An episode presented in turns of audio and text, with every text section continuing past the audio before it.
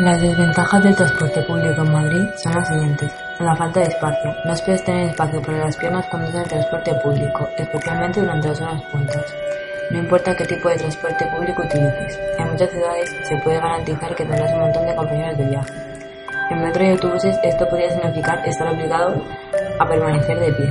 Llevar artículos como alimentos también puede ser casi imposible en algunos tipos de transporte, lo que limita tus opciones al uso de coches privados o taxis.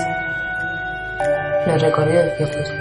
A excepción de los taxis, la mayoría de los medios de transporte público tienen rutas específicas que no pueden ser convenientemente localizadas.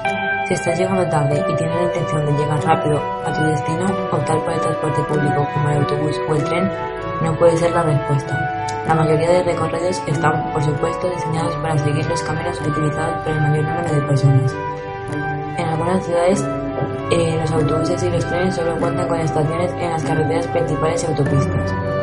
Los horarios fijos. Los autobuses públicos y los trenes suelen andar de acuerdo a un horario, por lo que los pasajeros tienen que estar en la estación a cierta hora. Si los pasajeros pierden el autobús o el tren, puede que tengan que esperar hasta una hora antes de que venga el próximo. Si estás llegando tarde y tienes algo de dinero extra, es mejor llamar a un taxi para evitar la espera.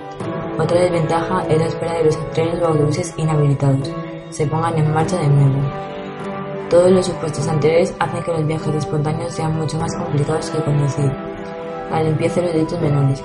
No te sorprendas por subir a un autobús o a un tren que está sucio, aunque la gestión y funcionamiento de los servicios de transporte público probablemente tenga un sistema de limpieza en el lugar, después de que cientos o incluso miles de personas lo utilicen en un día determinado, la basura y la suciedad superficial en general se acumulan rápidamente.